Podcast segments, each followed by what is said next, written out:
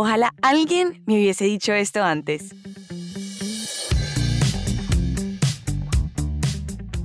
Esta es una frase que escuchamos mucho en la comunidad de Conecta Américas. A veces se trata de un consejo sobre qué factores se deben tener en cuenta antes de exportar o abrir nuevos mercados, de cómo buscar aliados comerciales, desarrollar nuevos productos o identificar el momento en el que debemos reinventarnos.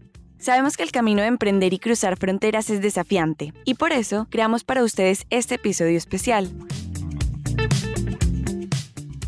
Bienvenidos al Hub. Yo soy Manuela Vázquez y hoy les quiero compartir las historias y los aprendizajes de empresarios excepcionales de nuestra comunidad, que desde su experiencia cuentan qué les hubiese gustado saber antes de tomar decisiones trascendentales dentro de sus negocios.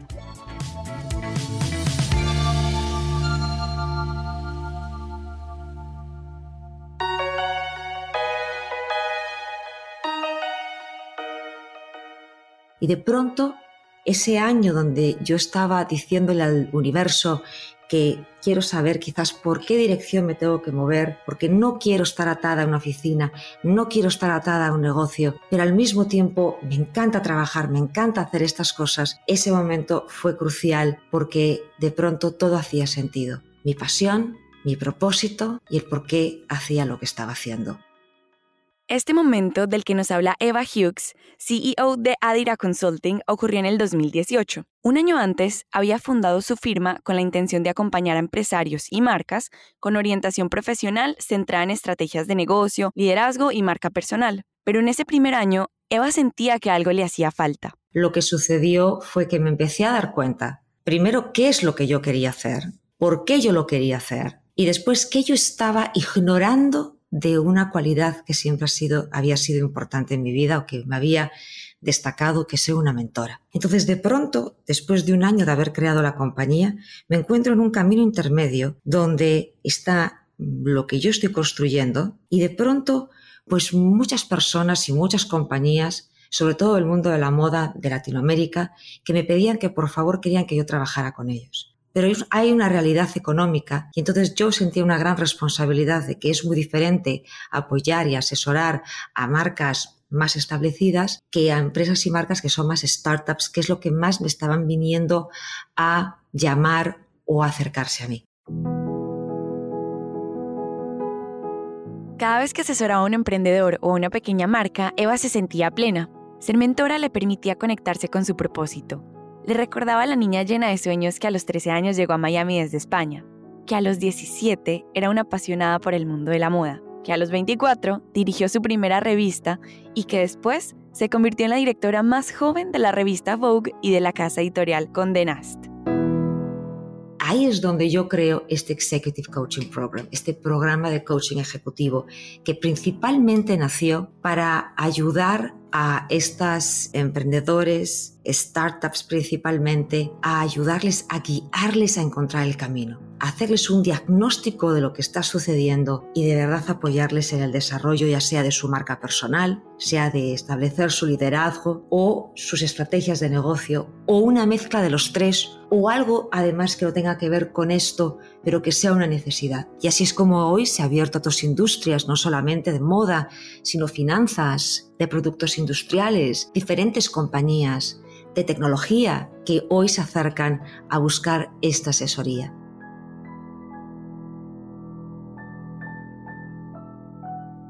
En sus programas de entrenamiento, Eva comparte muchos de los aprendizajes que tuvo en los 20 años de su exitosa carrera en la industria editorial vinculada a la moda. Te diría que el 90%, 95% de la forma en que yo hago mis asesorías o coaching son cosas que efectivamente he hecho, vivencias, y yo creo que esa es la gran magia de la experiencia. ¿Sabes? Cuando tienes que pensar, bueno, ¿por qué yo, qué es lo que yo ofrezco al mercado que me hace tener mi propio valor único y diferenciador? Es eso, la experiencia de haber logrado objetivos y además públicos, es decir, que no los puedes esconder. Y no solo acompaña a sus clientes a crear estrategias de negocio. Una de las cosas que más le apasiona es ayudarlos a confiar en ellos mismos porque sabe que una carrera exitosa y llena de logros no siempre lleva una vida satisfactoria. por eso hoy hablo mucho también del imposter syndrome, ¿no? Que ese síntoma de sientes que no eres suficiente y por eso en mis conferencias hoy y en mis coaching animo mucho a que llega un momento en que no podemos sentir que tenemos que seguir demostrándonos y es como que llegó un día en que la directora de Selecta, que no sabía hacer una revista, pues aprendió a hacer una revista. Y el día que llegó a Vogue y tenía dudas, pues está bien para los 10 años con todo un reconocimiento de toda una industria, es hora de decir me la gané. Y cuando llegas a ser CEO y vuelves a dudar de ti misma, te vuelves a enfrentar a ese mismo hueco, vuelves a cometer el mismo error y no te das cuenta que ha llegado un momento en que ya estabas invitada a la mesa, de que ya debes estar ahí sentada y que no debes estar todo el día machacándote o atacándote o empujándote a hacer más y más y más y más porque sientes que no mereces estar ahí por tu falta de estudio, por tu falta de preparación, por lo que sea.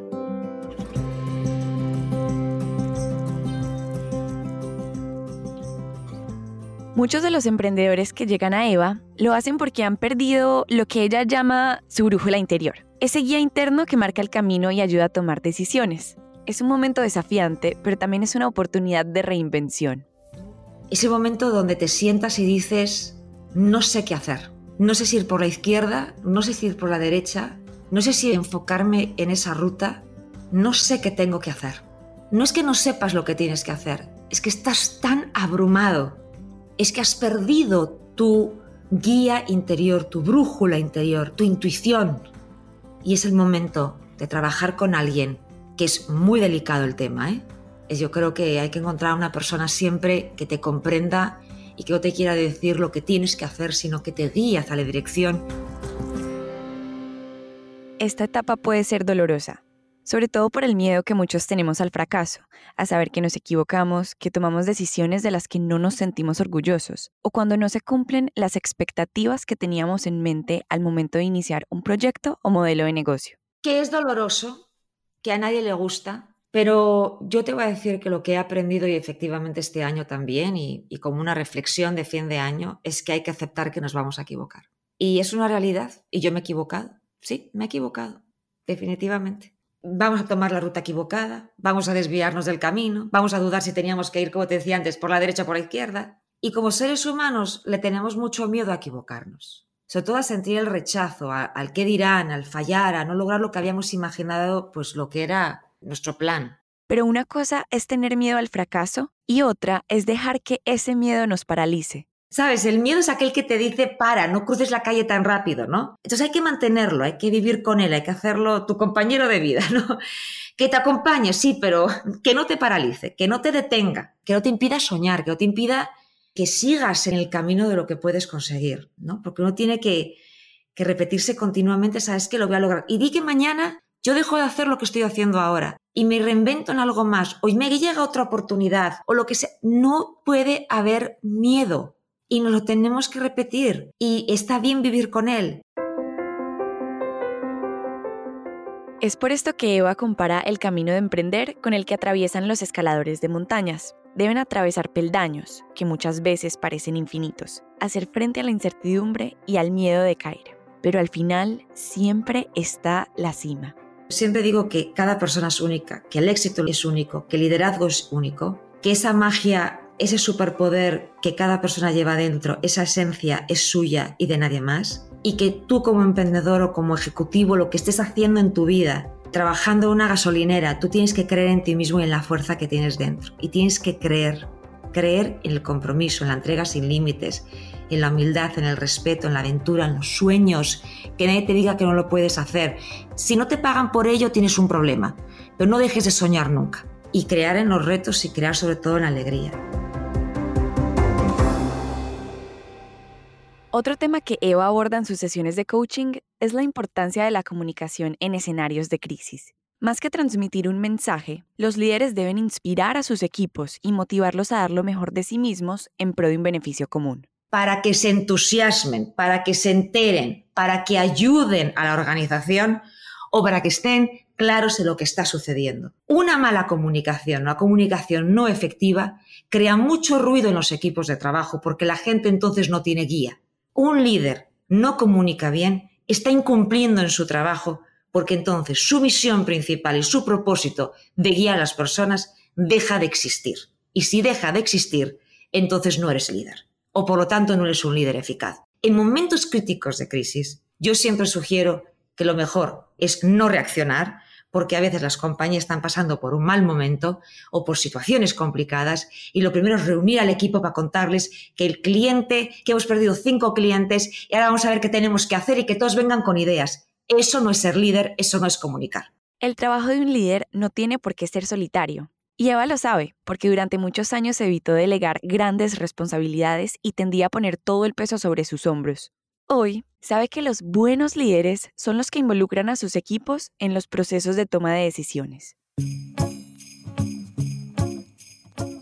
Entonces te sientas en tu reunión, hablas con el equipo con transparencia, mitigando cualquier ruido, que, además es, causa muchas distracciones, y simplemente los involucras en la conversación. Y vas ordenado. Está sucediendo esto, estos son nuestros retos principales, tenemos ver que ver de qué forma vamos a poder mitigar el impacto.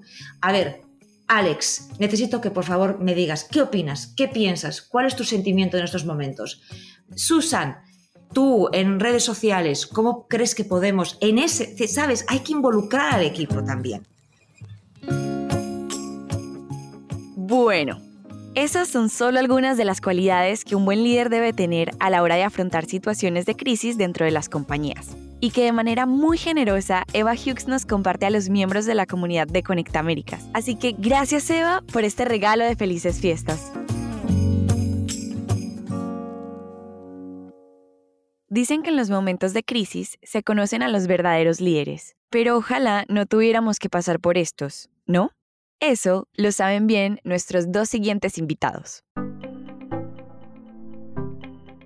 Mi nombre es Pamela Arias, trabajo en una empresa 100% familiar, costarricense 100%, muy orgullosa. El puesto actualmente que ocupo es directora de operaciones yo soy José Quintero, soy papá de tres niñas y en conjunto con mi esposa María Fernanda, hace ocho años decidimos lanzarnos al agua en este maravilloso o tenebroso mundo del emprendimiento.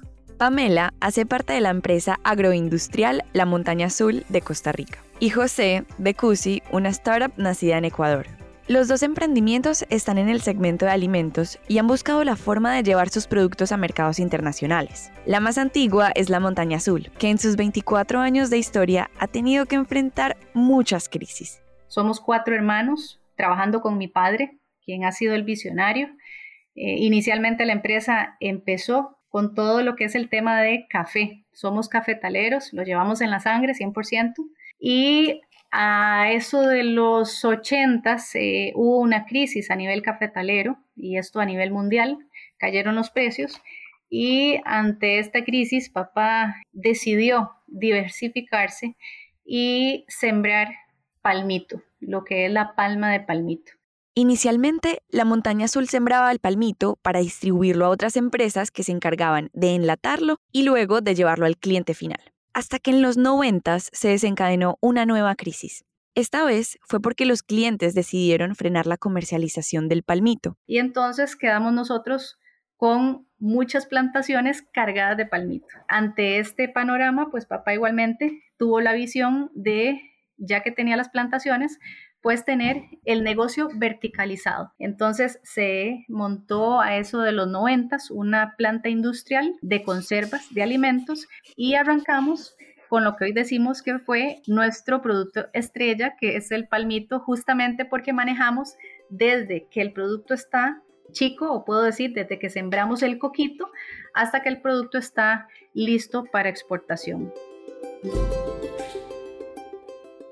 Ikusi nació en Ecuador hace ocho años, como respuesta a una crisis, aunque esta fue una crisis familiar. Cuando la mayor de nuestras tres niñas, María Emilia, le diagnosticaron intolerancia a la proteína de la leche, a la caseína. Y pues su salud empeoraba cuando además de consumir productos lácteos, consumía productos altos en azúcares o con colorantes y saborizantes artificiales. Y hace ocho años pues la oferta de estos productos no era tan abundante en el mercado y esto nos llevó a nosotros en la familia a cambiar drásticamente nuestros hábitos alimenticios.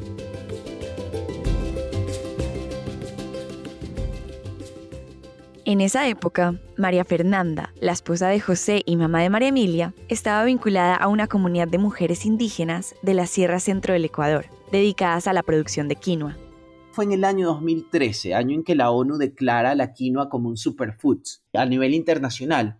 Sin embargo, ese año, e irónicamente, estas señoras se quedan con una gran cantidad de, de producto en sus casas por no tener acceso al mercado. Y entonces, tomando esta coyuntura de lo que estaba pasando con mi hija, de lo que estaba pasando con estas mujeres productoras, decidimos crear CUSI como un vínculo entre productores locales y familias que están buscando llevar una alimentación más sana y balanceada. En estos años, tanto CUSI como la Montaña Azul han logrado diversificar su oferta de productos. Podemos hablar en conservas de palmito, de piña, de papaya, de mamón chino o rambután, como le dicen en otros países, de la yuca. Estamos con diversas frutas. Pues manejamos un portafolio de premezclas para repostería, que son libres de gluten, pero sobre todo este portafolio es de muy fácil preparación. Existe mucha conveniencia para darles como la facilidad a todas las familias como la de nosotros que puedan muy rápidamente preparar un desayuno o una merienda saludable. Y sus productos sí que han cruzado fronteras. En el mercado de Estados Unidos, México, el Caribe, Centroamérica, Europa y ya estamos dichosamente en mercados de Medio Oriente y Asia. Nuestro principal cliente es en Colombia, en donde estamos produciendo nuestro portafolio para el principal retail de Colombia, pero también nosotros estamos trabajando con un distribuidor en Chile, estamos también enviando nuestros productos a los tres principales retailers en Panamá. Tenemos tres años tratando de entrar al mercado de Estados Unidos y lo habíamos hecho, pero con cantidades muy pequeñitas, pero este mes nos llegó una orden significativa Para cumplir este sueño, José y Pamela han transitado caminos diferentes, cargados de muchos aprendizajes. Hoy José reconoce que cometió varias equivocaciones que estuvieron a punto de llevarlo a la quiebra, porque en su afán de cumplir el sueño de exportar sus productos, se saltó varios pasos fundamentales para garantizar que estos contaran con un espacio en mercados internacionales al día que, abrí la planta de producción, es decir, no producíamos nada, no teníamos ni una orden en pie, solamente una planta ahí que no se movía. Pero al día siguiente yo llevé a un rabino porque quería certificar la planta kosher. Y él me dijo, ¿por qué tú estás certificando ahorita kosher si no tienes ni siquiera una orden de compra. Entonces yo le dije, bueno, porque yo estoy enfocado en un mercado de exportación y hacia allá es hacia donde quiero ir. Y él me dijo, pero ¿no sería más lógico que tú como que hagas una, un testeo o un pivoteo con el mercado local para ver si hay como una aceptación del mercado local y después puedas ver potencialidades hacia afuera? Y yo le dije, no, porque, o sea, ya queremos hacerlo. Efectivamente fue un error. No validar el modelo de negocio hizo que solo un año después de haber sido creada, Cusi tuviera que salir a buscar una fuerte inyección de capital para evitar la bancarrota. Tuve que ir a, a buscar capital en una etapa muy temprana. Yo creo que los emprendimientos deben ir evolucionando paulatinamente. Lo que pasa es que también nosotros, bueno, yo y creo que mi esposa, y creo que es la realidad de todos los emprendedores, estamos también como muy influenciados por el medio externo. Entonces vemos como grandes emprendedores quizás en el área de, tecnología que o sea, que ni siquiera han lanzado el producto al mercado y ya vienen grandes capitalistas y le invierten grandes sumas a la empresa. Entonces yo estaba como muy ansioso de, de poder dar resultados para evidenciar de que el modelo funcionaba y eso me llevó a buscar acceso a capital muy temprano, pero no por dar resultados, sino porque si no, si no teníamos inyección de capital, teníamos ya que cerrar las puertas. Por historias como esta, es que Pamela y su familia saben de la importancia de validar un modelo de negocio antes de incursionar en un nuevo mercado.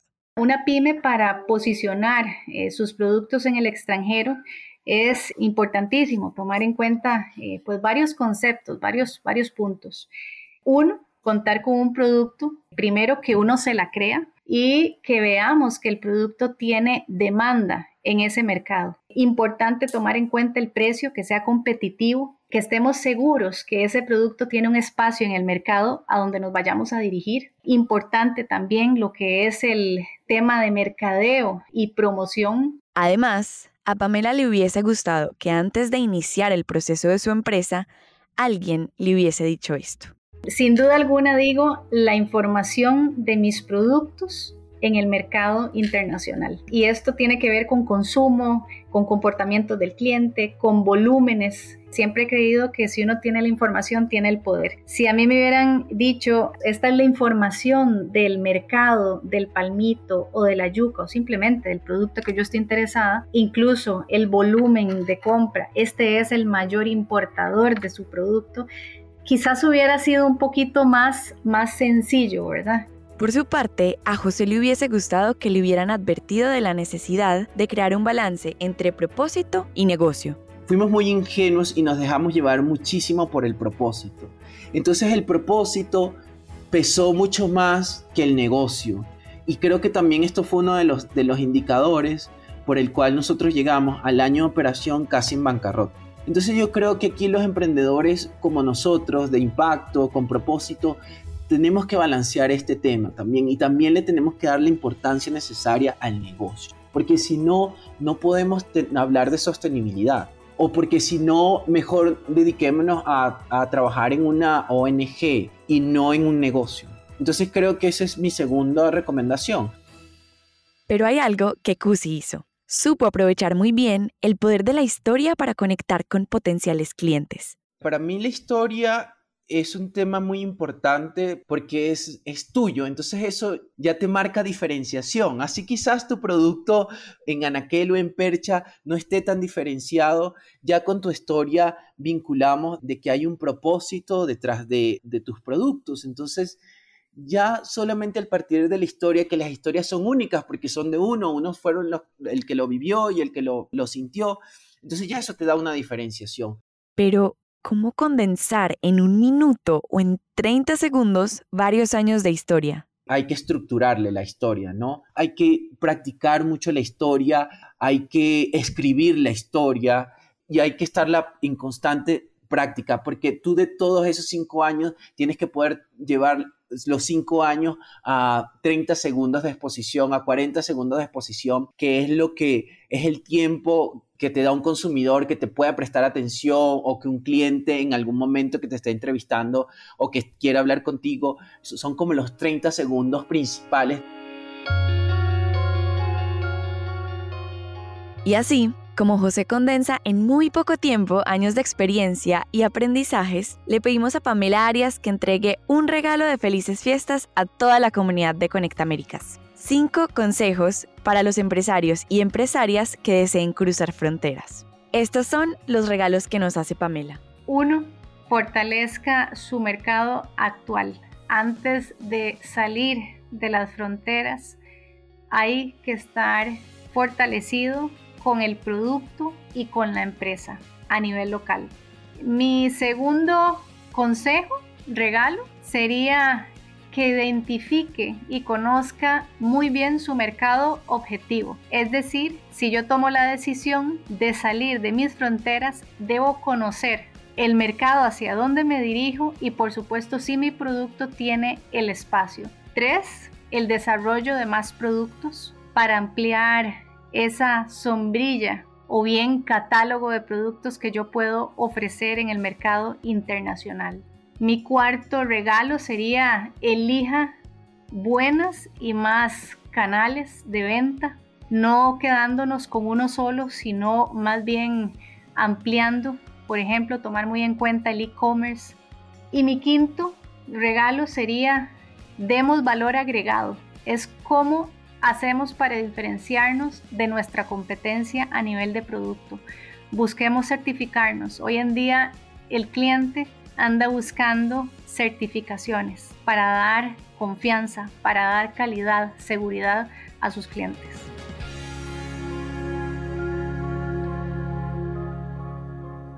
Pero aquí no acaban los regalos invitamos a cinco empresarios que hacen parte del programa Ruta de la Pyme Exportadora de Conecta Américas a que nos cuenten qué consejo les hubiese gustado que alguien les diera para fortalecer sus negocios.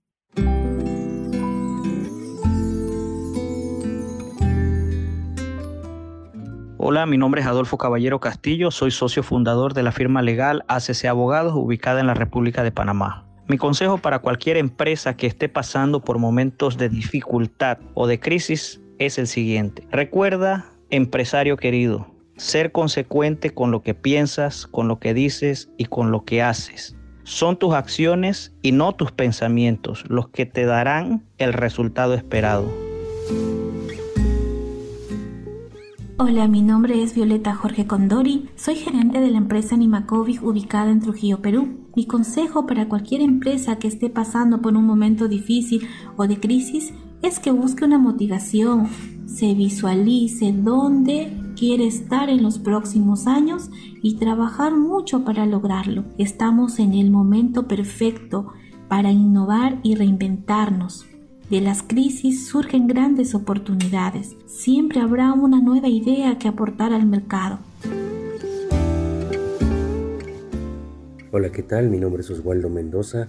Soy dueño de la empresa Tamales Doña Sara, ubicada en México. Y pues mi consejo para cualquier empresa que esté pasando por un momento difícil o de crisis, como lo ha sido la pandemia, pues es que hay que creer en primera instancia en lo que hacemos, en nuestros productos, en lo que orgullosamente hemos tratado de crear, de emprender, de mejorar, de actualizar para que sea accesible a, cierto público.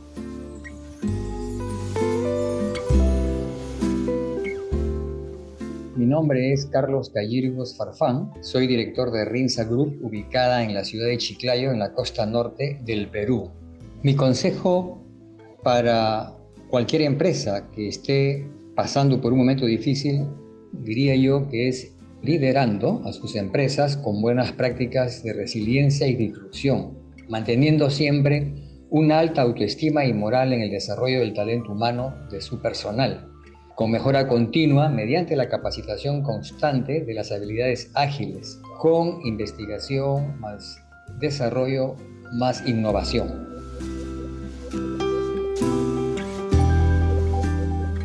Hola, yo me llamo Paulo, soy de Brasil, Manaus, Amazonas. Soy el director comercial e internacional de la marca Simbiose Amazónica. Nosotros trabajamos para que la selva amazónica se quede en pie, para que nosotros podamos hacer un desenvolvimiento, eh, un desarrollo sostenible. Entonces, que estos empresarios tenga en mente siempre que hacer algo a más, hacer algo que genere un valor es mucho importante en estos tiempos. No solo apenas presentar un producto, pero presentar eh, principios, presentar el mejor que tiene para el mundo.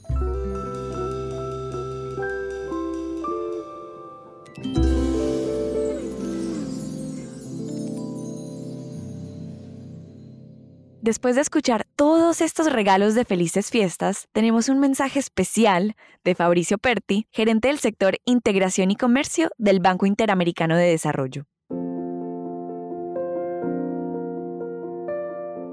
2021 fue un año de recuperación, de paciencia, de mantenerse activos, preservar el ánimo arriba, de despedidas, de duelos, de mucho optimismo de nuestro lado fue de mucho trabajo por la región, de maximizar las oportunidades que generó la pandemia para ayudar a los países de América Latina y el Caribe a recuperarse más rápido y de manera sostenible, de trabajar por y con ustedes, las pequeñas y medianas empresas de la región, acercándolos a espacios de conexión y a herramientas para su crecimiento.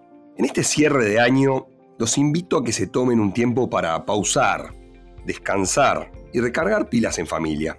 Reflexionemos también sobre lo aprendido, que si bien muchas de las dificultades de los últimos dos años han sido a causa de factores externos fuera de nuestro control, seguramente tenemos mucho que aprender sobre la manera en la que elegimos responder a nuestro entorno. Sobre todo los invito a hacerse una pregunta, que en medio de una de las crisis más profundas e inesperadas, puede traer un poco de perspectiva a la vida de cualquiera.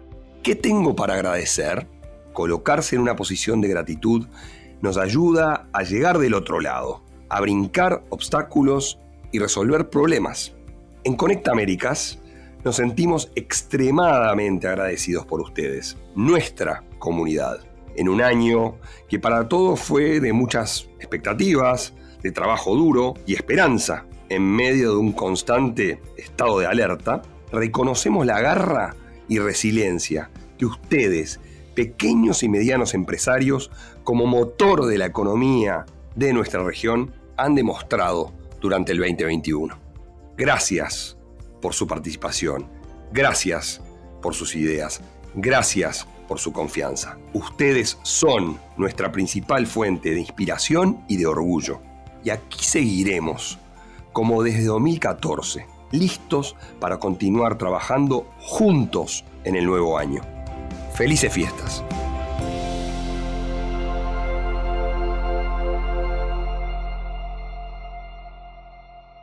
Y con estas palabras que nos deja Fabricio, quiero cerrar con algo muy importante.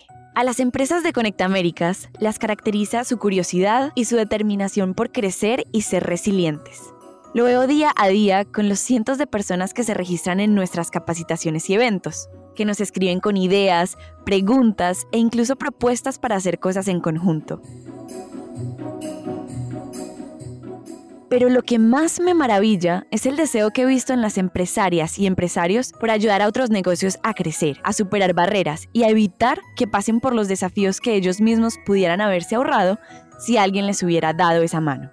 Eso es lo que hace a esta red única. No solo se crean lazos de negocio, sino redes de apoyo para crecimiento en conjunto. Esto es construir futuro y desarrollo para América Latina y el Caribe. Y lo estamos y seguiremos haciendo juntos. Gracias y gracias, empresas conectamericanas y felices fiestas.